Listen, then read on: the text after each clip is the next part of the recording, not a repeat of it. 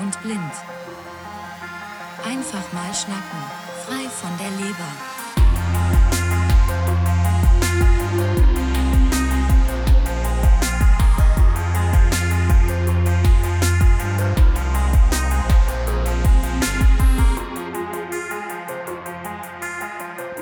Ja, hallo in die Runde. Hallo Tobi und hallo liebe Hörer. Hallo Erstmal herzlich willkommen ins neue Jahr 2024. Ähm, ich hoffe, wir sind alle gut rübergerutscht. Äh, du, Tobi, auch? Ich auch, ja. Ich bin auch gut rübergerutscht, habe äh, eine kleine Runde gefeiert. Ja, du auch? Ja, also ganz entspannt. Ähm, man wird es heute vielleicht ein bisschen hören. Die Stimme ist noch äh, etwas lediert sozusagen. Ähm, ein bisschen Erkältung und ja, ja, ich glaube, das plagt uns alle in, in, diesen, in dieser Jahreszeit hier. Ähm, ja, ich hoffe, unsere Hörer sind alle gesund und munter und freuen sich auf unsere dritte Folge heute. Und ähm, bevor wir über die dritte Folge sprechen, können wir ganz kurz nochmal auf die zweite Folge eingehen, Tobi. Du standst Äh, ja im Mittelpunkt. Im Mittelpunkt, genau. Äh, genau, in der zweiten Folge hatte ich über meine Geschichte mit Usher-Syndrom erzählt und äh, wie es mir so ergangen ist. Und äh, es gab ja auch viele Reaktionen drauf. Äh, habe mich da auch äh, sehr gefreut, äh, dass ich nicht alleine bin mit meiner Geschichte, dass es sich viele damit auch ähm, abgeholt gefühlt haben und das sehr, sehr gut nachempfinden konnten. Ähm, das hat mich sehr gefreut und Auch, dass, äh, dass viele äh, sich motiviert fühlen, auch uns mal ihre kurze Geschichte zu erzählen. Also auch per Sprachnachrichten, so dass sie, was ich sehr beeindruckend finde, wenn ihr einfach ihr die, die Zuhörer mal erzählt, wie es euch da ergangen ist, so oder wo ihr euch wiederfindet. Ich finde das ganz toll, also äh, dass wir das auch echt mal lesen können und mitbekommen. Ach, guck mal, wir sind wirklich nicht allein. Und die Probleme oder die Herausforderungen sind doch sehr ähnlich. äh. Äh, so, ähm, obwohl die Diagnosen beziehungsweise der Verlauf von Usher-Syndrom ja sehr, sehr unterschiedlich sein kann. Ja? Ich habe meine Diagnose äh, mit 20 Jahren erhalten. Äh, wie alt warst du denn, Marcel, als du deine Diagnose erhalten hast, um mal zu deiner Geschichte äh, mit Usher-Syndrom zu kommen? Ja, also ähm, bei mir war es praktisch genau umgekehrt. Du hattest ja deine Diagnose mit 20 und bist dann so mit 35 in den Prozess des Annehmens eingestiegen. Und bei mir war es tatsächlich so, dass ich erst mit 37 meine Diagnose bekommen habe und bis dahin überhaupt nicht wusste, dass es Usher-Syndrom äh, so etwas in der Art gibt. Ne? Es war ähm, sagen wir mal, klassisch für Ascher Typ 2a. Ich bin auch schwerhörig geboren, eher mittelleichtgradig. Ähm, bin ja 1972 geboren in der ehemaligen DDR. Da, man wusste schon mit dem zweiten Lebensjahr, ja, da ist eine Hörbehinderung, aber beeinträchtigt jetzt nicht so stark und ähm, gab so verschiedene äh, Begründungen, warum, woher das kommt. Ähm, hatte ich, glaube ich, schon mal äh, in der ersten Folge gesagt, so Impfschäden war immer so Thema oder sowas. Aber man hat halt eben eher so darauf geachtet, dass ich eine gute Sprachentwicklung habe und ähm, habe dann auch, ähm, ähm, wie nennt man das, Ah, Logopädie äh, gemacht, also wirklich äh, Sprachtraining und äh, auch tatsächlich äh, Lippenablesen äh, trainiert und bin damit eigentlich gut durchs Leben gegangen. Das Bis, bedeutet, du hast äh, bis zu deinem 37. Lebensjahr äh, quasi in Anführungsstrichen nur die Hörbeeinträchtigung gehabt und dann äh, kam das, die Sehbeeinträchtigung hinzu. genau. Äh, ja, also so ungefähr, ne? Also es ist schon so, dass mir klar wurde, ich hatte mit 30. Lebensjahr dann schon mal das Gefühl, ah, ich kann halt schlecht sehen. Und da war dann auch beim, bei einem Augenarzt und der hatte dann auch gesagt, ja, da ist ein ganz leicht beginnender grauer Star. Und dann habe ich mich damit mal beschäftigt, was ist denn eigentlich grauer Star? Und dachte mir, okay, das, ähm, das kann schon mal zu einer Sehbeeinträchtigung äh, führen. Ist, ist ganz typisch. Und die hatten mir dann aber auch gesagt, nee, das ist nicht, äh, also wenn das mal schlimmer ist und mehr wird, dann kann man das auch operieren. Und dann kann man danach wieder sehr gut sehen und das hat sozusagen den Druck so rausgenommen, dass da irgendetwas ist. Hm, aber hm, das war schon, also das, äh, also auch mit 30, ich habe keine Hörgeräte getragen. Das äh, war schon so, dass ich mich gut, äh, äh, ich bin Auto gefahren, ganz normal, bin tatsächlich bis 37 Auto gefahren. Und ähm, die Nachtblindheit, die war halt da. Das ist, glaube ich, zieht sich so ein bisschen durch. Gibt ganz wenige, die in ihrer Jugend nicht die Erfahrung haben mit der Nachtblindheit. Das ist so eher Aschertyp 1, so äh, verschiedene Untertypen, ähm, dass es da etwas später kommt und nicht so intensiv ist, aber ähm, die war schon da. Der Klassiker mit den Zeltschnur, den wir schon erzählt haben. Oder ja. äh, ähm, Disco mit 17 der Disco und ähm, in der Diskothek, ja. ja schwierig. Habe ich mich immer eingehängt äh, ähm, bei Freunden, ja. Ja, und das Schöne war ja so mit 17, da ist das ja noch alles egal, weißt du, das, äh, also da ist es jetzt nicht so, dass sich äh, die Kumpels und Freundinnen so zu nahe, also dass man die da zu nahe tritt, wenn man sagt, du kann ich mal deinen Arm haben, ich äh, stolper hier irgendwie ständig. Ja. Oder beim Tanzen auf der Tanzfläche, ne? Es, es, war ja nicht so schlimm, wenn man da mal ein bisschen rumgeschubst hat. War ja eh, ähm, sagen wir mal, eine interessante wilde Zeit, ja. Ja. Und bei mir war das ja Anfang der 90er dann, mit den paar 20ern Jahren und da ähm, ja, war schon ähm, gar nicht so schlimm. Ich habe das nicht so negativ in Erinnerung, sondern eher lustig, auch wenn ich mich heute noch mit den Freunden von damals treffe, die sagen, ja, ja, wir wussten ja immer schon, dass du im Dunkeln schlecht siehst und haben dich auch ab und zu, das ja auch auf den falschen Waldweg geschickt, ne? Und ich fand das also gar nicht so äh, schlimm, sondern eher lustig, weil ich ja wusste, also ich konnte mich auf meine Freunde wirklich verlassen. Also das war, das war klar. Ja. bin ja selber auch, auch auf, dem, auf dem Dorf groß geworden und ähm, da war schon eine enge Verbundenheit äh, zwischen den Familien und ähm, auch, wie gesagt, zwischen uns und habe ich mir na, keine Einschränkungen gemerkt und äh, auch in der Schule war das so, dass die, die Lehrer sehr wohl darauf Rücksicht genommen haben, dass ich so best bestimmte Wunschplätze hatte, relativ weit vorne, nicht so gerne natürlich, ne, weil man so gesehen wird dann. Aber die haben da alle äh, Rücksicht drauf genommen. Das ist schon. Und ähm, warst du denn dann auch in einer, in einer schweren Schule, so wie es ich war, oder warst du auf einer Regelschule zu deiner Schulzeit?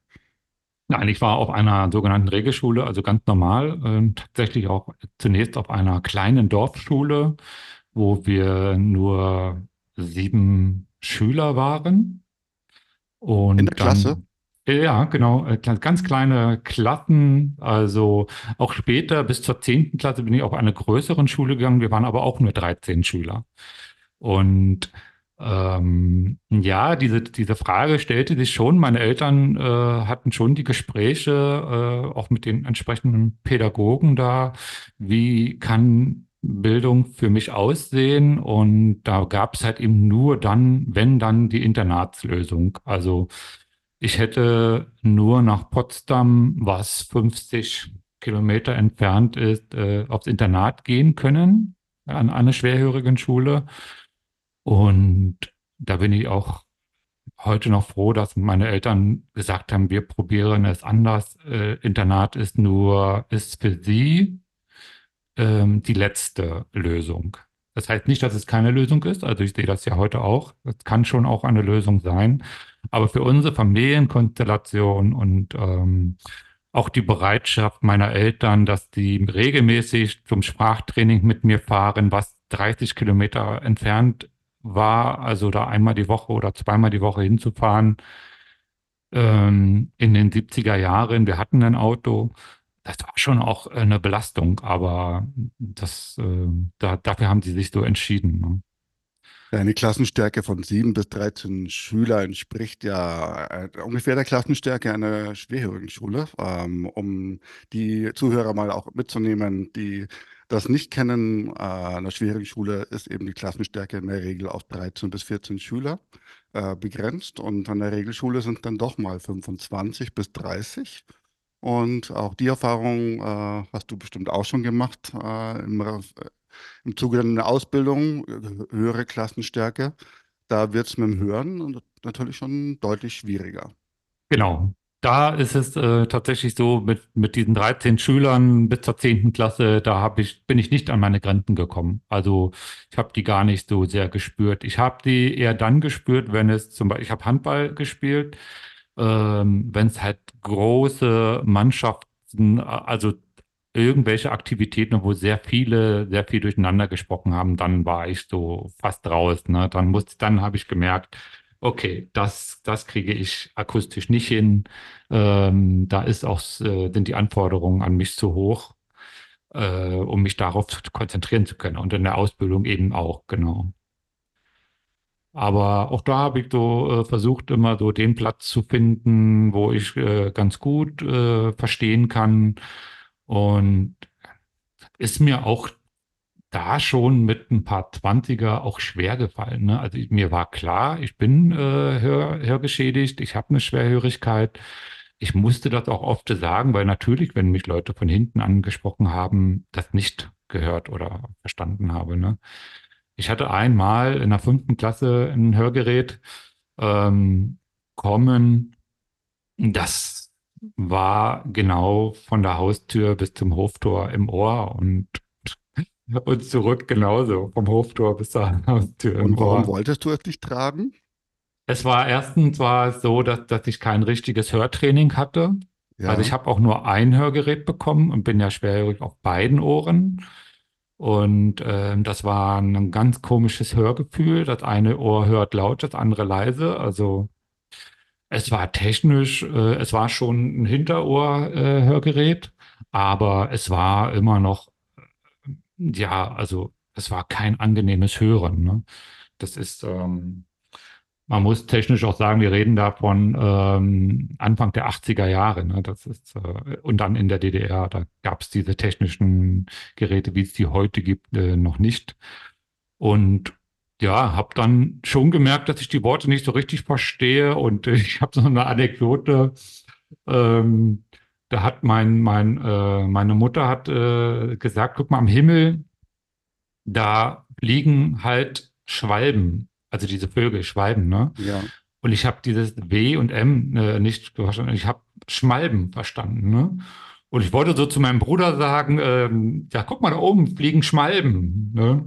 Und der lacht mich halt aus, ne? Und, und ich dachte, Genau, ich habe ja nicht, ich habe nicht äh, verstanden, warum. Ich habe gedacht, ihr habt, okay, das sind gar keine Schmalben, sondern es sind andere Vögel. Meine Mutter hat mir Quatsch erzählt, ne?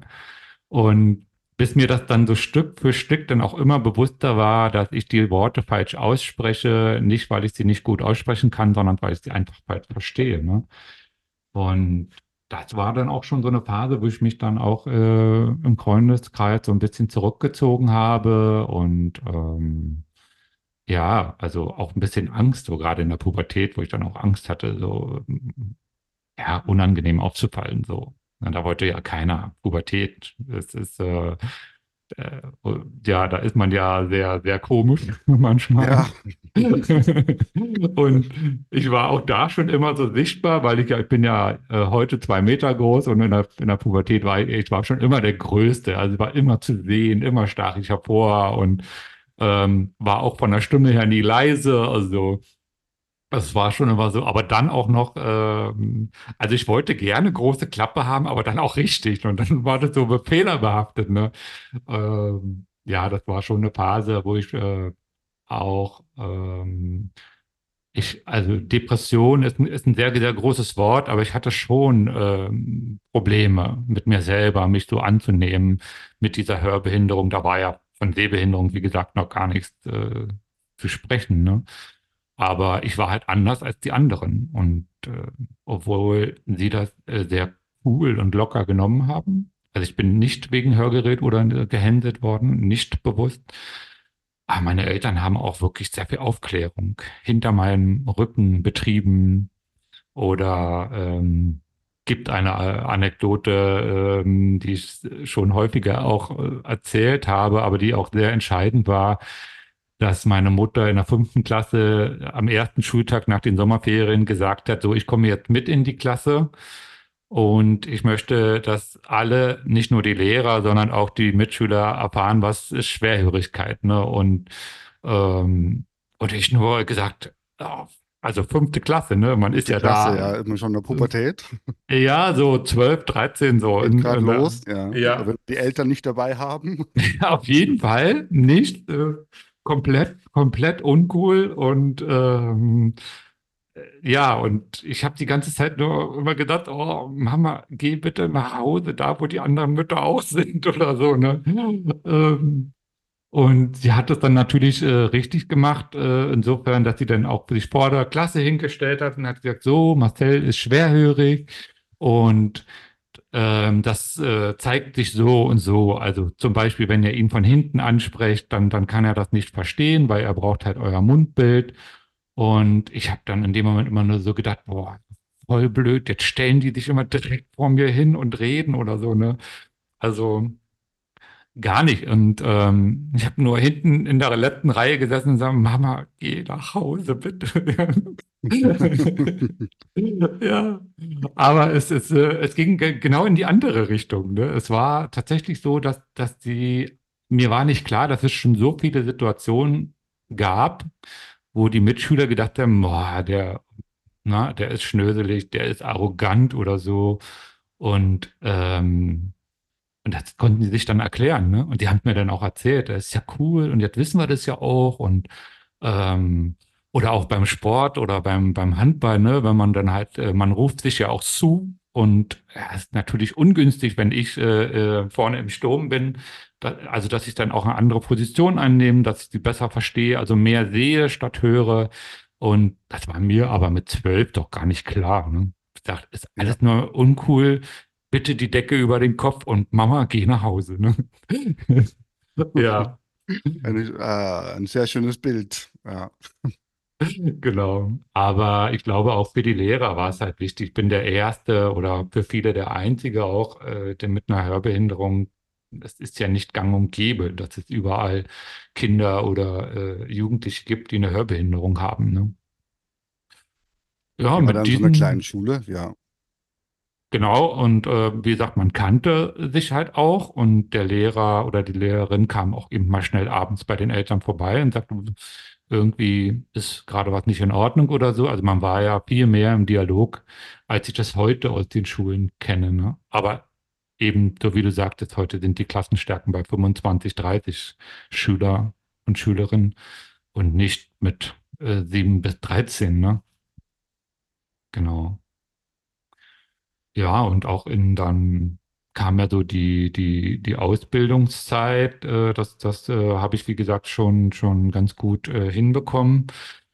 Der erste Punkt, wo ich merkte, da ist was mit den Augen, das war mit dem 30. Lebensjahr, mit, mit der, äh, auch mit der Sehbehinderung. Und nun war das bei mir aber so, dass ich mit dem 31. Lebensjahr auch noch eine andere Erkrankung bekommen habe. Ich äh, bin an, an, an, an Darmkrebs erkrankt und das führte mit sich, also viele Behandlungen, viele langwierige Behandlungen, also Chemotherapien, ähm, die den Körper ja insgesamt auch sehr, sehr belasten. Ne? Und ähm, ich habe da schon eine Einschränkung gespürt, also schon so, dass mein Sehen nicht mehr so, so gut ist. Aber auch im Gespräch mit den behandelnden Arzt, ähm, die das relativ dann auch erklären konnten, dass der Körper eine sehr hohe Belastung ausgesetzt ist und über so einen langen Zeitraum. Ne? Und ich habe ja diese gesamte Chemotherapiephase waren fast vier Jahre. Und ähm, genau, das war schon mh, körperlich sehr, sehr anstrengend und habe wäre auch da im Leben nicht drauf gekommen, dass, äh, dass ich eine zusätzliche Augenerkrankung habe. Ich habe schon auch, ich war auch beim Augenarzt. Ich, man musste ja auch ähm, regelmäßig sich untersuchen lassen bei solchen anstrengenden und lang andauernden Bestrahlungsphasen. Aber Ob der Körper, äh, wie der Körper darauf reagiert. Mhm. Genau, Ja. also Mhm. ob, der, ob es Veränderungen gibt im Okay. Körper, äh, äh, gerade bei den Blutgefäßen und ähm, routinemäßig werden dann Augen und Ohren, also die Sinnesorgane und gerade die unsere Fernsinne immer mit, äh, Regelmäßig untersucht. Mhm. genau, um einfach frühestmöglich, weil es gibt äh, eben doch sehr schnell Wassereinlagerungen, ähm, gerade wenn man dann auch äh, Cortison relativ lange nimmt, nehmen muss, dann ähm, kann der Körper schon mal sehr so mit Wassereinlagerungen und das ist natürlich gerade in der Netzhaut dann auch ein zusätzliches Problem. Mhm. Und ähm, ja, und habe das da so ein bisschen drauf geschoben. Ähm, Dass das schlechte Sehen von der Behandlung eventuell auch kommt, was du ja wahrgenommen hast. Genau, also dass Mhm. ich, ähm, ich hatte aber auch Phasen, auch da Phasen, wo ich dann auch wieder ähm, das Gefühl hatte, zumindest, dass ich besser sehen kann, also dass sich das, der Körper so erholt. Es wird sicherlich eine Mischung gewesen sein, Mhm. also zwischen den äh, Phasen ähm, der, also den Therapiephasen und dann tatsächlich auch ähm, das, dieser RP, also dieses Usher-Syndroms. Ähm, aber, und dann habe ich mich natürlich gefreut. Also es ist eine Besserung, sobald wir eine Besserung merken, ist ja, hat man ja das Gefühl, alles auf dem richtigen Weg. Also so, ne?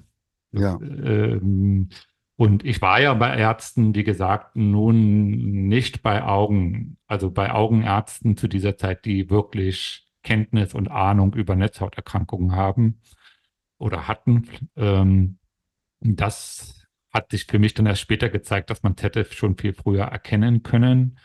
Aber gut, das, ähm, ich bin heute nicht an dem Punkt, wo ich sage, dass ich, hätten die das schon früher erkannt, dann ähm, hätte ich irgendetwas anders gemacht. Vielleicht hätte ich dann eine Chance gehabt, mh, gerade auch beruflich, mich etwas länger oder anders darauf vorzubereiten.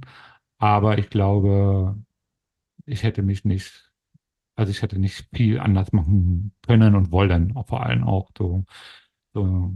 Es ist so ein bisschen auch die Phase, so wie du sie auch beschrieben hast. Bei dir war die zwischen 20. und 35. Lebensjahr. Bei mir war es so relativ kurz, so ich sag mal 34. bis 37. Lebensjahr. Also 34. deshalb, weil ich da äh, so in dem Bereich war, wo ich diese Chemotherapiephase abschließen konnte. Und ähm, ja, und dann kam der Punkt, ähm, wo mein Körper genesen war und äh, auch gut ging, körperlich wieder. Und mein Sehen war aber nur bis zum gewissen Punkt etwas besser. Und dann wurde es wieder schlechter. Und da war natürlich mein erster Gedanke, boah, mein Körper ist überlastet, was ist los? Aber die Untersuchung auf die Darmgeschichte äh, war dann alles gut, also positiv im Sinne von gut. Und daran lag es also nicht. Und ja, dann hat so ein Verdrängungsprozess eingesetzt, der sagt, okay, ja, ich kann mich heute schon daran erinnern, dass ich dann mir mal ähm, überlegt habe, wie sehe ich dann? Und dann ist mir schon aufgefallen, dass ich das Gefühl habe, wie so ein Tunnel. Und habe dann mal so Tunnelblick und sowas gegoogelt. Aber ich sag mal so locker mit so einem halben Auge nur, ne? So kurz angelesen und dachte mir, na, ne. Weil ja immer im Zusammenhang mit Tunnelblick und Hörschädigung immer das Wort taub steht. Und damals war für mich taub einfach nur taub. Es gibt nur taub oder nicht taub. Taub heißt gar nichts hören, gebärdensprachlich, muttersprachlich vielleicht sogar, oder ähm, eben hörend. Und die Angst davor, wirklich taub zu werden, das war in dem Moment, weil ja das Sehen noch gar nicht so schnell war, einfach krass, ne? Also ein krasses körperliches Gefühl. Ich habe das sehr körperlich gemerkt. Ähm, ich wusste schon, dass es Gebärdensprache gibt. Ich weiß, wusste auch, dass äh, taube Menschen sich sehr wohl äh, untereinander kommunizieren können, aber ich wusste eben auch, wie das in der Gesellschaft gesehen wurde. Und ähm, dass sehr große Barrieren sind. Ne?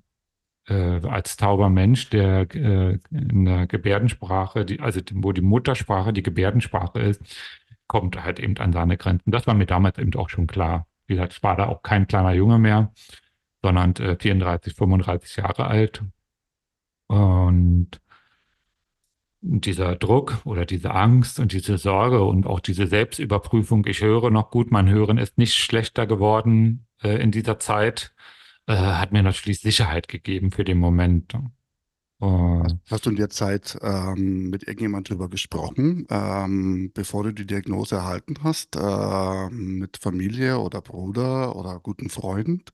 Oder bist du diesen Weg äh, wo du diesen, äh, den Verdacht quasi hattest oder versucht hast, für dich rauszufinden, was da dahinter steckt. Äh, warst du da alleine auf dich gestellt? Ich, also, ich habe mit niemandem drüber gesprochen, das war mir wichtig. Also, das war mir sofort klar, weil ich immer gedacht habe, also beruflich wie auch privat, ähm, wenn ich nach außen hin zeige, dass ich ein Problem habe, dann ist es Schwäche. Und dann ist es ähm, nicht so, dass man, also das habe ich einfach so erwartet. Ne? Ich habe später nicht so erfahren, aber in dem Moment dachte ich mir, okay, wenn ich jetzt äh, sage, ich habe hier ein Problem, ich äh, vermute, dass ich so etwas wie mit einem Tunnelblick habe, ähm, das ist Schwäche. Also da wird man mich aufgrund der Erfahrung von damals, auch mit der Krebserkrankung, wo man, also das Wort Krebs es äh, löst in einem Menschen, also auch in den Mitmenschen, schon richtig krass was aus. Also die Hormone sagen alle auf Alarm. Ne?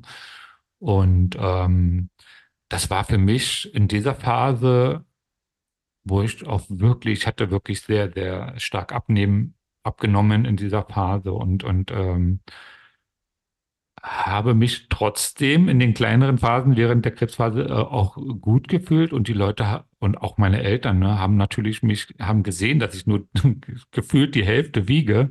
Ich sah schlimm aus, ne? Also es ist wirklich äh, kein schöner Anblick und man sieht, dass ich krank bin. Ne? Du, konntest, so, du, konntest, es auch gar nicht verstecken, ne? war, war dir gar nicht möglich.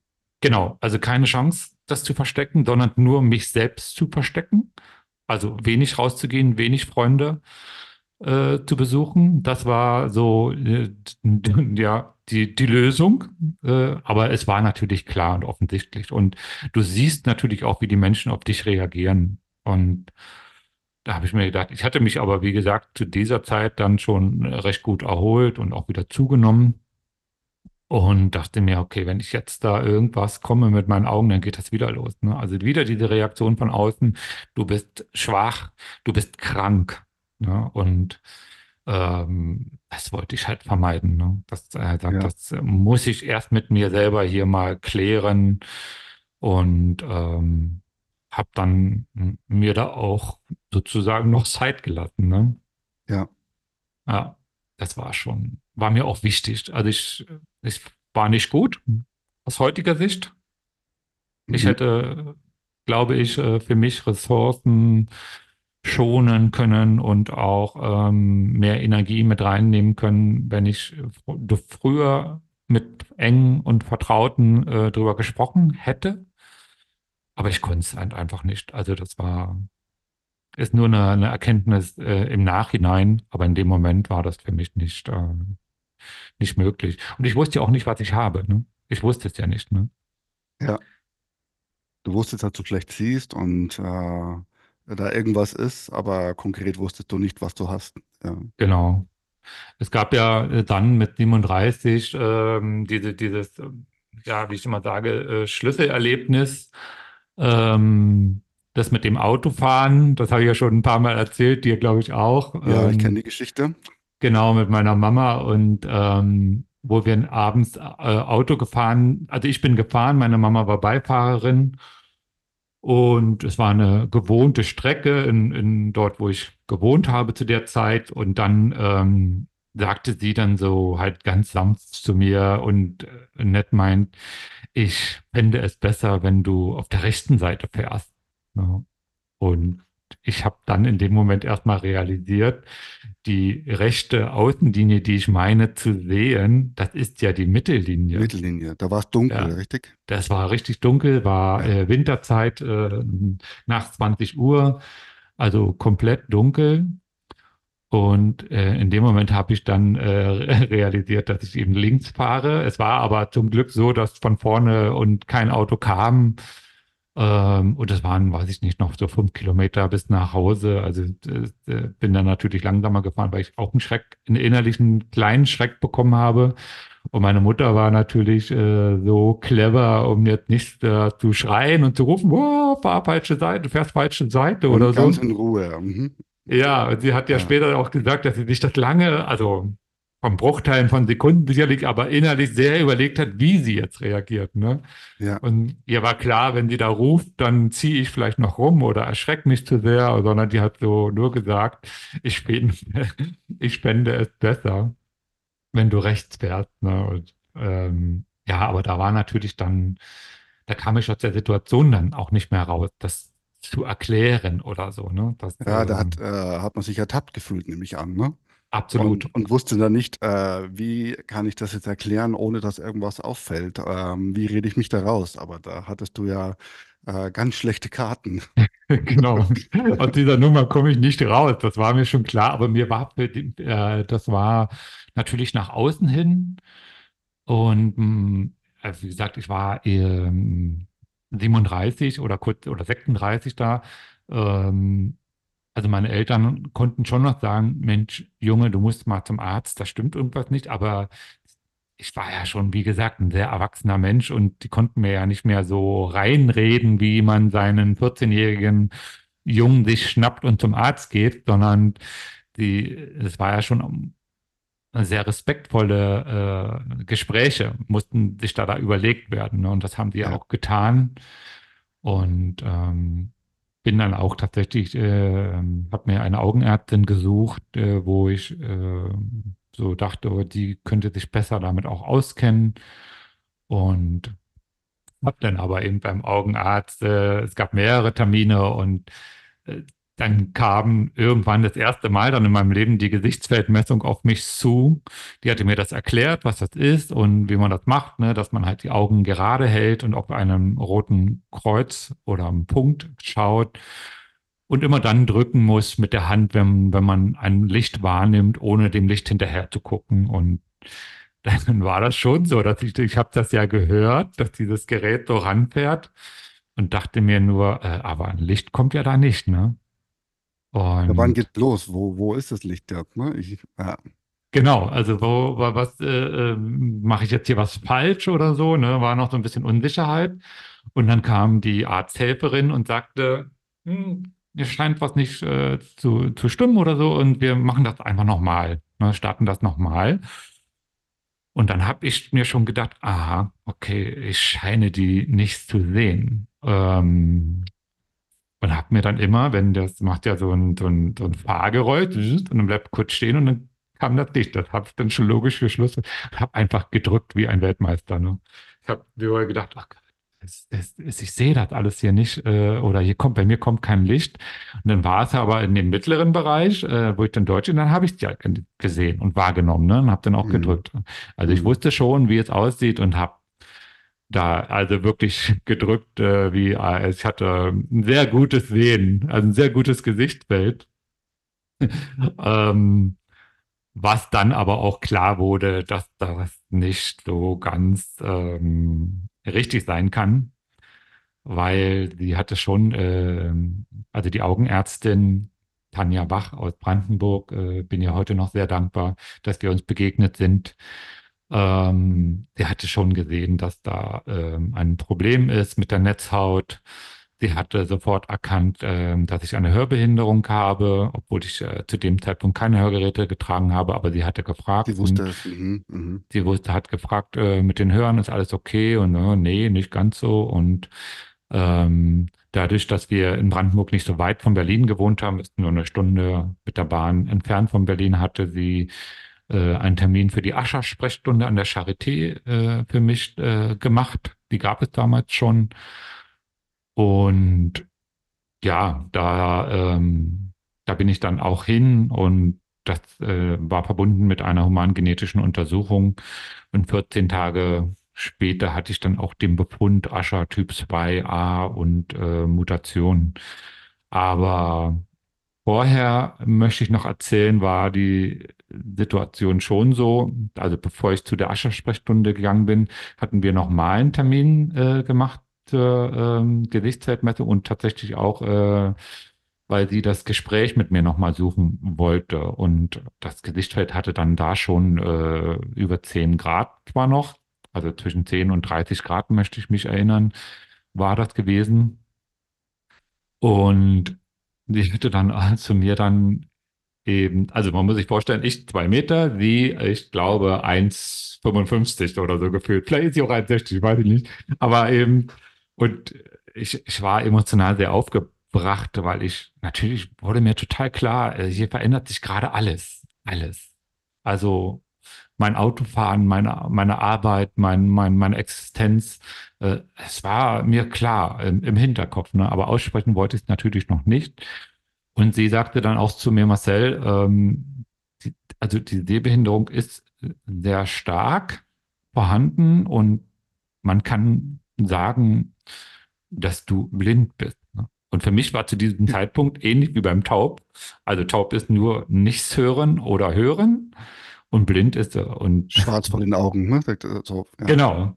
Mhm. Und bin dann halt auf diese Tür zu, habe natürlich gesagt, ja, und deshalb finde ich auch die Tür nicht, wo ich gerade rausgehen kann. Ne? Und bin dann raus und also auch richtig raus auf die Straße und habe einmal durchgeatmet und war sehr sarkastisch. Und ähm, natürlich war ich zu diesem Termin mit dem Auto gefahren. Ich habe ja noch was zu beweisen gehabt. Ne? Ähm, und dann fiel das so alles so von mir ab. Ne? Bin dann natürlich äh, auch zurück und sie hat auch den Moment gewartet und konnte mich da auch schon so einschätzen, dass sie schon wusste, dass ich auch den Moment zurückkomme. Ich hatte ja auch meine Jacke vergessen. und ähm, die hatte mir dann aber auch äh, erstmal nochmal erklärt, was blind ist und dass ich ähm, also auch Schwerbehindertenausweis und so, da ist Themen, das war nie Thema in meinem Leben. Ich hatte bis dahin noch nie was von Schwerbehindertenausweis. Oder du hattest noch gar keinen Schwerbehindertenausweis? Nein, nein, gar nicht. Also aufgrund dessen, dass meine damalige äh, Hörbehinderung immer als sehr leichtgradig und ohne Hörgeräte ohne Hörgeräteversorgung gesehen wurde, kam nie jemand drauf, ich selber auch nicht, das mal näher äh, zu beleuchten und zu gucken, ob da schon ein Schwerbehindertenausweis äh, zum Tragen käme. Ähm, das war dann natürlich anders und dann sind wir das auch angegangen. Mhm.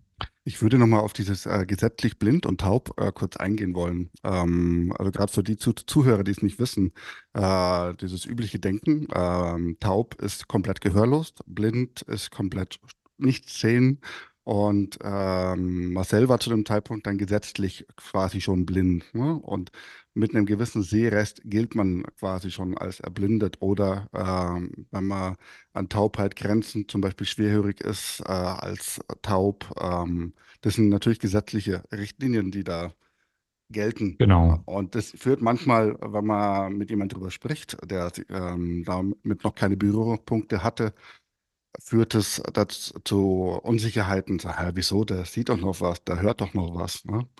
Ja. Äh, genau. Und, mhm.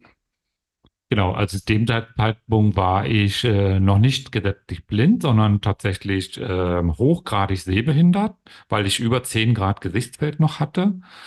Und ähm, gesetzlich blind geht man ja dann, wenn man ein Gesichtsfeld äh, unter 5 Grad auf dem besseren Auge hat. Und ähm, oder eben zwei Prozent Sehschärfe. Ne? Das, ähm, mhm. Bei uns Ascher-Betroffenen oder bei den meisten taubblinden Menschen kommt ja eher das Gesichtsfeld zum Tragen, ähm, warum man sozusagen gesetzlich blind ist. Und ja, und das auch mit dem Taubsein. Ne? Ähm, klar, wir bezeichnen uns ja hier auch äh, taub und blind äh, in, in diesem Podcast. Und wir sitzen aber hier auch vor den Rechnern mit, mit Hörtechnik. Also nur eben nur ein, ein, ein Kopfhörer aufsetzen oder ähm, das funktioniert ja für nicht. Ne? Wenn ich das, glaube ich, äh, richtig in Erinnerung habe, trägst du deine Hörgeräte und darüber Kopfhörer. So ist es. Also deine Stimme geht wahrscheinlich mit ca. 90 Dezibel bei mir ins Ohr. Ja. genau, sonst würde ich das nicht hören und nicht verstehen. Genau, und bei mir ist es ein, weil ich ja ein bisschen äh, leichtere äh, Schwerhörigkeit habe, aber ich habe meine Kopfhörer, also so laut, wenn das jemand anders aufsetzen würde, würde er ähm, das als sehr laut empfinden und unangenehm empfinden, aber ich brauche das dann halt eben auch. Ne? Und ich finde es trotzdem wichtig, dass wir ähm, von Taubblindheit sprechen, weil das eben so vielfältig ist. Ne? Also es, äh, klar denkt man im ersten Augenblick taubblind, heißt erstmal gar nichts sehen und gar nichts hören. Aber die Problematiken, die sich aus Taubheit und Blindheit ergeben und diese ganzen dazwischen, wir kennen ja beide in unserem Umfeld, haben wir Bekannte, die ähm, eigentlich taub sind und trotzdem noch sprechen, also so, dass man sie auch versteht. Und die mischen, oder auch in meinem Arbeitsumfeld, die mischen Gebärdensprache mit Lautsprache. Oder ich habe auch Klienten, die, denen ich in, in die Hand was lorme, ein Wort und die antworten lautsprachlich. Die hören ihre eigene Sprache nicht, aber ich verstehe sie dann äh, und so. Also es gibt so viel dazwischen, dass ich es eigentlich gut finde, dass wir einen Oberbegriff haben, Taubblindheit und dann kommt die Hörsehbehinderung, das Ascher-Syndrom, das Charge-Syndrom und es gibt so viele Gründe, Geburtstaubblindheit, warum das zum Tragen kommt, aber ähm, genau, aber um es auf uns jetzt nochmal zu münzen, wir brauchen ordentliche Hörtechnik, damit wir hier so gut verstehen und auch jetzt gerade im Gespräch uns auch gegenseitig gut verstehen können. Genau so genau. ist es, ja. Mhm. Und, und äh, du hast es schon angesprochen, äh, du hast Klienten. Ähm, in welchem Bereich hast du Klienten? Ähm, was, was machst du? Ja, ich arbeite ja Genau, ich arbeite ja jetzt seit ähm, fast drei Jahren am Deutschen Taubblindenwerk in Hannover und arbeite dort äh, zum Teil an einer äh, Beratungsstelle, also einer EUTB-Beratungsstelle und zum anderen Teil in anderen Projekten, die sich mit Taubblindheit beschäftigen. Wir haben ein aktuelles Projekt, das äh, Perspektive TB Nord, das heißt Auffinden von Taubblinden in in Einrichtungen, äh, zum Beispiel Pflegeeinrichtungen, dass die Alterstaubblindheit äh, als Thema dazukommt. Also Menschen, die äh, aus unterschiedlichen Gründen ihr Leben lang vielleicht schon hochgradig sehbehindert oder blind waren und im Alter noch ertauben. Und genau, dass man die ähm, findet und unterstützen kann. Also das ist so heute meine, mein berufliches äh, Aufgabe. Ne? Und in der EOTB-Beratungsstelle sind wir natürlich eine Beratungsstelle für alle ähm, beeinträchtigten Menschen, aber natürlich am Deutschen Taubblindenwerk in Hannover. Ich glaube, meine Beratungen sind über 90 Prozent mit Taubblinden und Hörsehbehinderten und unterschiedlichen Kommunikationsformen. Ähm, genau. Das ist ähm, ein, wie ich finde, es ist mein Lieblingsberuf. Ich muss ganz klar sagen, irgendwie, ähm, dass, dass ich mache das unheimlich gerne. Wir haben ein tolles Team, natürlich auch gute Voraussetzungen, sich dem Thema zu beschäftigen. Wir beraten deutschlandweit äh, in unterschiedlichster Form, technisch und es ist ähm, auch das eigene Bewältigen meiner eigenen Behinderung, meiner eigenen Beeinträchtigung spielt da eine große Rolle, weil ich natürlich ganz viel über andere, andere Aschererkrankungen oder die äh, Aschererkrankung anderer Klienten spreche und berate und immer ein, ein Teil von mir selber davon erzähle. Und das hilft mir sehr, ähm, mein eigenes Ascher äh, immer wieder auch anzunehmen und selber auch zu verstehen, was das mit mir macht und auch ähm, die Hoffnung, also andersrum, dass ich nicht meine Energie auf die Hoffnung, dass es ähm, bald Heilung gibt, setze, sondern meine Kraft darauf verwende, den Alltag das Hier und Jetzt. Ich hoffe natürlich auch auf, auf Forschung. Ich bin da ja, sehr dran. Ne? Genau, alle. Schon wir alle, ja. Genau, also ganz wichtig, gute medizinische Versorgung, gute soziale Versorgung, Forschung ist da, bin da ganz interessiert bei. Aber ich glaube, äh, im Alltag äh, damit leben möchte ich halt eben jetzt. Ne? Und ich habe auch gerade jetzt, wo wir hier sprechen, eine sehr, sehr starke äh, Verschlechterung, äh, was das Sehen angeht. Und es ähm, ist bei zusätzlichen Erkrankungen, bei Corona oder ob es äh, Grippe oder Erkältung sind, spüre ich das sofort an den Augen, dass, als wenn das Immunsystem oder der Körper sich auch immer noch die, schwach, die schwächste Stelle mit aussucht und äh, belastet mich halt sehr. Es ist wieder so ein Trauerprozess, den ich so bewusst erlebe. Es ist immer das Wenigerwerden, nie mehr. Und es ist die Wirkung nach außen, dass man krank ist. Das, ist, das hängt mir immer so sehr nach. Ne?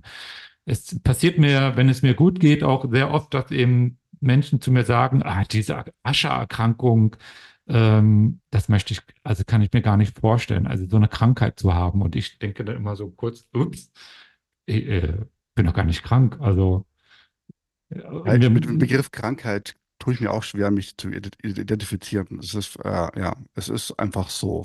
Das sind meine Gene oder unsere Gene. Ja. Genau, also ich würde sagen, ja, medizinisch natürlich muss das Ding einen Namen haben. Das ist eine ja. medizinische Erkrankung, Ascher-Syndrom äh, Typ 2. Aber ich sag mal, äh, ansonsten ist es halt eher eine Beeinträchtigung. Ich bin im Sehen und im Hören beeinträchtigt und brauche da äh, sozusagen einen Ausgleich oder die Möglichkeit, einen Ausgleich zu schaffen. Ne? Aber ich habe in meinem Alltag halt nie, äh, also wenn jemand von Krankheit spricht, dann bin ich immer so ein bisschen erschrocken. Nee, äh, klinge ich erkältet oder so?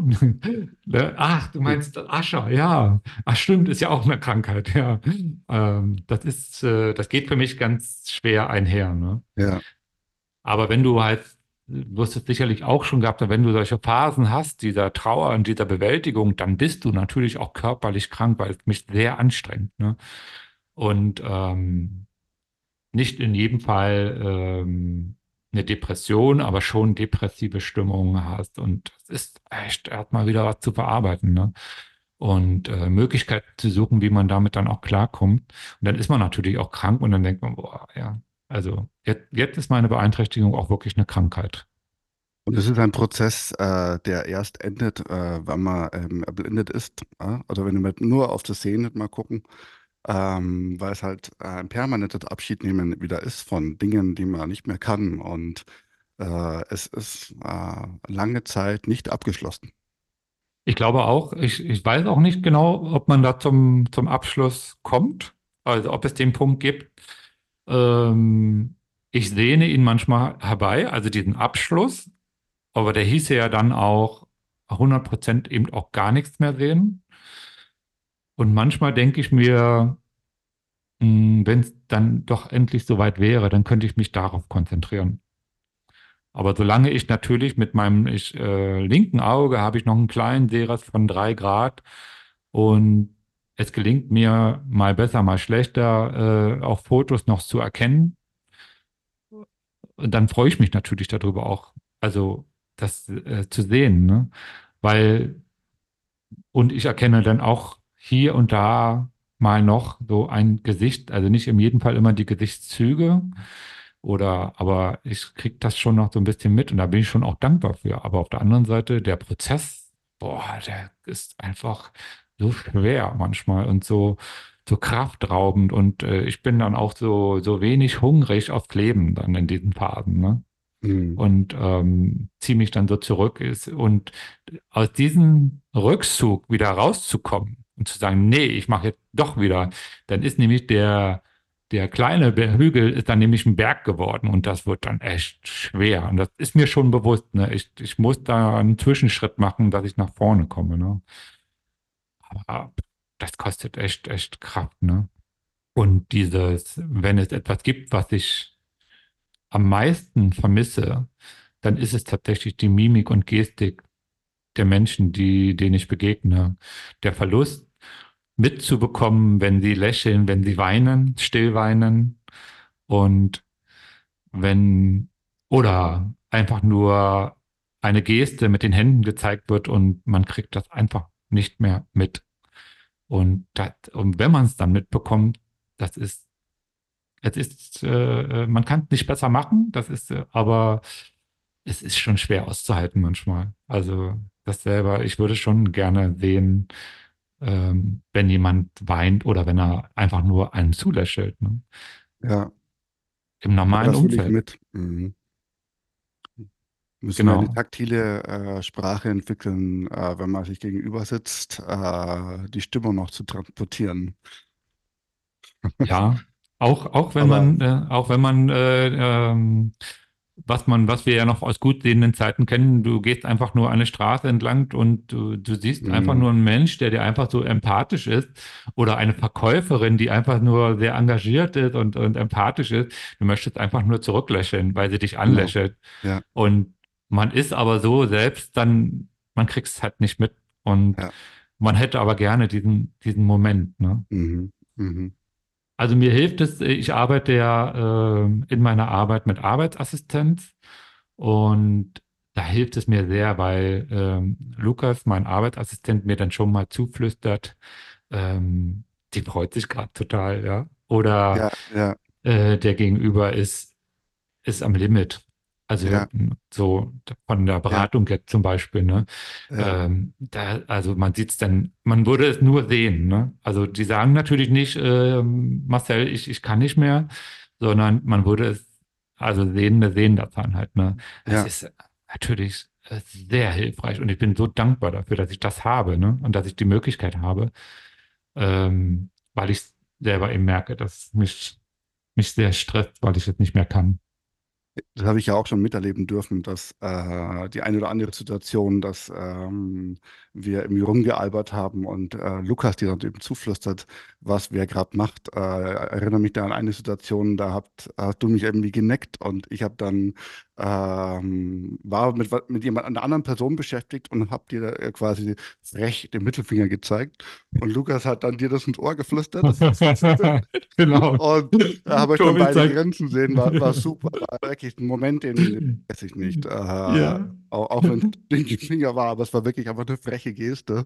ja. Und äh, nee, das ist äh, auch immer schön mitzuerleben. ne? Auch, auch auf Arbeit, wenn ich den Flur Ja, entlang äh, laufe und Lukas an meiner Seite ist und ähm, im entferntesten eine Kollegin oder ein Kollege ist und äh, Lukas sagt dann, da vorne ist ähm, der Kollege. Und äh, sie dann so, ach Mist, ich wollte schnell in mein Büro. Ja, ja klar, der Joke, der wäre gar nicht möglich gewesen. ja, ja, Ähm, genau. ja, ja, Und, super, ja, toll. Ja, Ja, und äh, er sagt, nee, nee, also ich krieg das schon mit, du kannst nicht einfach in dein Büro gehen. Ja, also das ist, ähm, ich glaube, das Thema Taubblindenassistenz, das äh, werden wir uns hier auch nochmal ähm, vornehmen und äh, es ist äh, sehr vielfältig und sehr umfangreich. Aber ich bin sehr dankbar, dass es das gibt. Und äh, das, das ist äh, der Punkt in meinem Leben, wo ich sage, damit ist es auch leichter für mich. Ich mhm. kann das auch annehmen. ja. Ja, Marcel, vielen lieben Dank äh, für deine Geschichte. Ähm, hat mich wieder auch, auch mich bewegt und ähm, wieder auch Neues von dir erfahren. Äh, hat Spaß gemacht, dir zuzuhören. Ähm, möchtest du noch äh, etwas von dir sagen, was du heute noch unterbringen wolltest? Ich glaube, nein, ähm, klar, es gibt so viele Geschichten und ähm, ich erinnere mich auch an ein Feedback, das wir bekommen. Bitte mehr von den Anekdoten. Das machen wir Ja, auf jeden Fall. Das werden wir auf jeden. Fall machen. Ja, Und bei aller Schwere und Traurigkeit, es gibt trotzdem, also nicht nur mit den Schnürsenkelzügen, es gibt so viele schöne Anekdoten, es gibt so viele ähm, Freundschaften. Auch wir würden ja, uns nicht kennen, weil das richtig. Ascher-Syndrom hat uns Ja, natürlich auch verbunden, ja, wo ich natürlich auch Halt dran habe. Ne? Also das ist, das ist so wertvoll und das ist auch so schön und deshalb machen wir ja auch diesen Podcast hier, ähm, weil wir was zu erzählen haben. Und wir haben noch, glaube ich, eine ganze Menge zu erzählen. Da wird noch viel von uns kommen, ja, auf jeden Fall. Und wenn ihr uns etwas erzählen wollt über eure Geschichte, äh, schreibt uns äh, gerne eine E-Mail ähm, an info@taubundblind.com. Ihr könnt uns auch auf Instagram erreichen, at unterstrich äh, frei von der Leber. Äh, da auch jeder, jederzeit. Und ähm, dann würden wir uns auch gerne noch bei unseren Unterstützern bedanken. Jetzt äh, weiß ich nicht, hast du die Namenliste vollständig? Ja, also wir bedanken uns erstmal bei der Daniela, bei Michael, bei Elke und Ernst, bei Mike, Diana und Aiden, bei William und bei Jackie. Ja, das sind erstmal die, die uns bisher unterstützt haben. Und ja, wir freuen uns, äh, ähm, wenn ihr äh, auch eure Geschichten an uns schreibt, wenn ihr mal Kontakt mit uns aufnehmt über Instagram, über E-Mail. Und genau, wer Lust hat, uns auch finanziell zu unterstützen, kann das auch über PayPal tun. Da ist die E-Mail-Adresse info at taubundblind.com oder über eine IBAN-Nummer, die findet ihr und auch alle anderen Informationen findet ihr nochmal in den Show Notes. Und ja, Tobi, ich glaube, wir Ja, machen wir- Schluss. Wir machen Schluss. Und danke fürs Zuhören. Marcel, ich wünsche dir eine gute Woche. Wünsche ich dir auch und unseren Hörern auch. Bis zum nächsten Mal. Bis Mach's zum gut. nächsten Mal. Tschüss.